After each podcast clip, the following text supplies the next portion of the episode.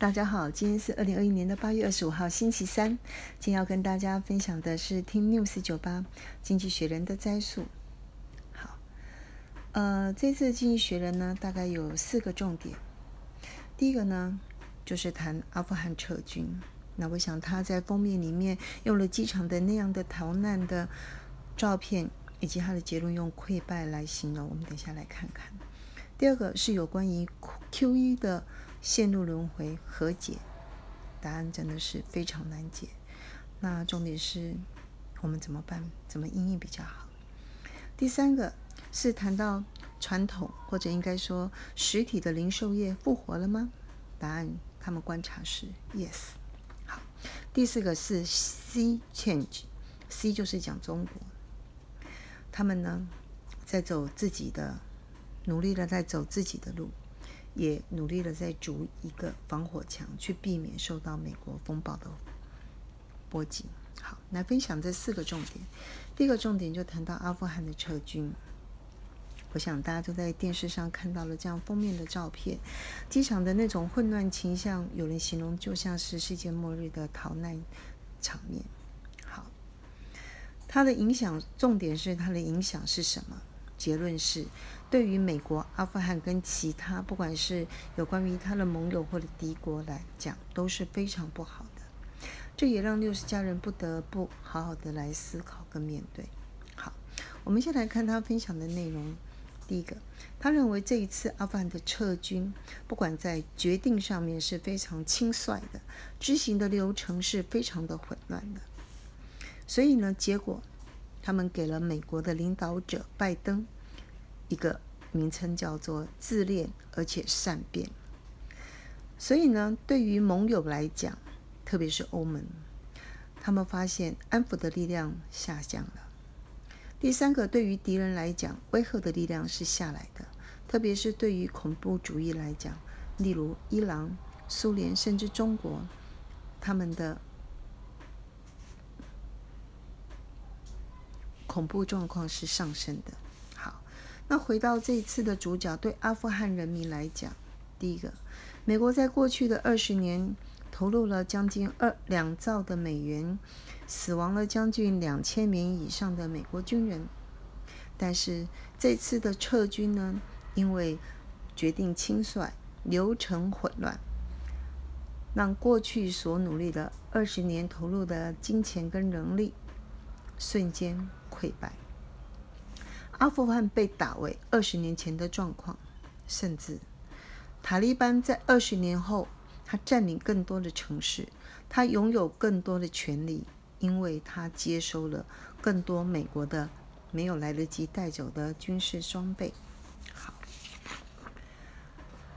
这个时候呢，也发生了一个问题——难民问题。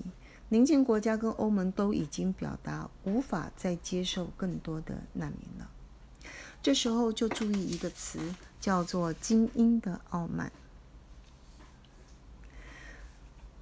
美国的政治呢，由大量的精英学校，例如哈佛跟耶鲁这一些，他们所培育的精英，所你说把持吗？Anyway，主要就是这一群人所组成的。他们习惯在舒适的办公室里面去评论，甚至决定其他国家。甚至其他国家人民的命运，他们的目标很简单，也很具体。他们就是要赢得自己在美国的政治选举，所以他们要讨好的对象是自己国内的选民。所以他们对于其他国家的人民跟政治的命运，他们把它当成一种类似的政治游戏，甚至政治炒作。这是一个非常恐怖的。不具同理心的状况，这也不得不让台湾的人必须要再好好的思考这个美国在思考上面，作为世界警察跟世界老大哥的逻辑在改变中的这个事实。好，第二个，我们来谈 Q 一线道轮回去了和解。好，美国的。在今年的八月二十六号，有一个全球央行的行长年会，必须要去好好的想要讨论这个 Q E 的问题。事实上，QE 在疫情还没有爆发之前就已经非常的棘手了。但是疫情的纾困使得 QE 的数量更为加剧，所以第一个通膨已经造成了，怎么办？第二个，加上财政政策行吗？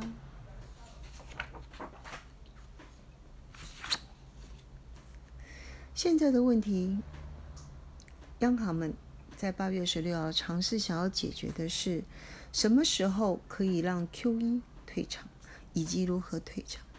看起来至少希望能够收回在过去一年因为疫情造成的 Q 一。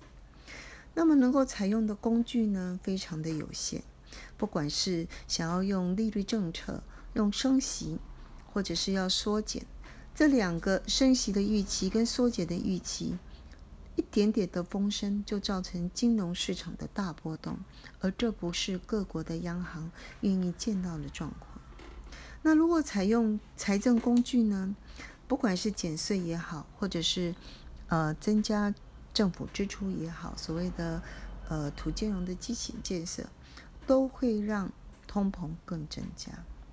事实上，消费心信心指数在美国已经下来了，所以美国人要怎么做，QE 要怎么做，Fed 要怎么做，全球要怎么做，他们也是陷入他们造给他一个叫 QE 的轮回，也就是深陷其中很难自拔。六十家人的思考回到个人面，没有那么伟大。两个重点，第一个。投资面比较确定的是 K 型化的趋势，所以在投资的标的里面，你只能买好的投资标的，炒作的那些东西不要再去碰了。那么怎么投资呢？又是家人的看法还是一样，定期投资加级跌的加码。第三个总部位的控管，看得好一点，提高到七十趴。如果保守一点，就降到五十帕。第四个是核心，而且每一个人都可以做的，管好自己的月收支，让你每一个月的净现金流量至少要保持为正的。好，再来回到第三个问题，就是谈到传统的复活，呃，零售业复活了吗？经济学人给的答案是 yes。零售业在二零一七年到二零一九年的数据是下来的，但是很奇妙的是，二零二一年相对二零一八年却发现资产增加了，负债下来了。为什么？因为疫情催生了一个传统的实体商店，加上线上。以及新创的资金跟技术的投入，让它的线上销售变得可行，所以就发现，其实有一些传统的零售业，因为加上了线上，加上了新创资金的投入，让它变成改善。再来第四个谈的是 C change，C。就是我们所谓的中国，它有一个语义，也是暴风雨的重生。结论就是两个：第一个，他刻意的筑起防防火墙，他希望能够避免受到美国风暴的波及；第二个，他开始加强海外的投资。特别是东南亚的投资，我们已经看到的是阿里巴巴跟腾讯，它在过去国内的市场已经足以支撑它的营收跟获利，但是呢，因为环境的改变、法规的改变，它也开始增加在东南亚，例如印尼、缅甸、菲律宾等等国家的投资。它的方法有几个：第一个，它开始设据点；第二个，他开始聘当地的员工。第三个，他开始融入当地的金融市场，他甚至跟当地的新创公司合作。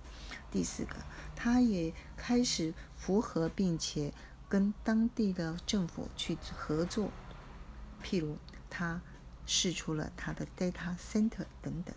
好，以上跟大家分享到这里。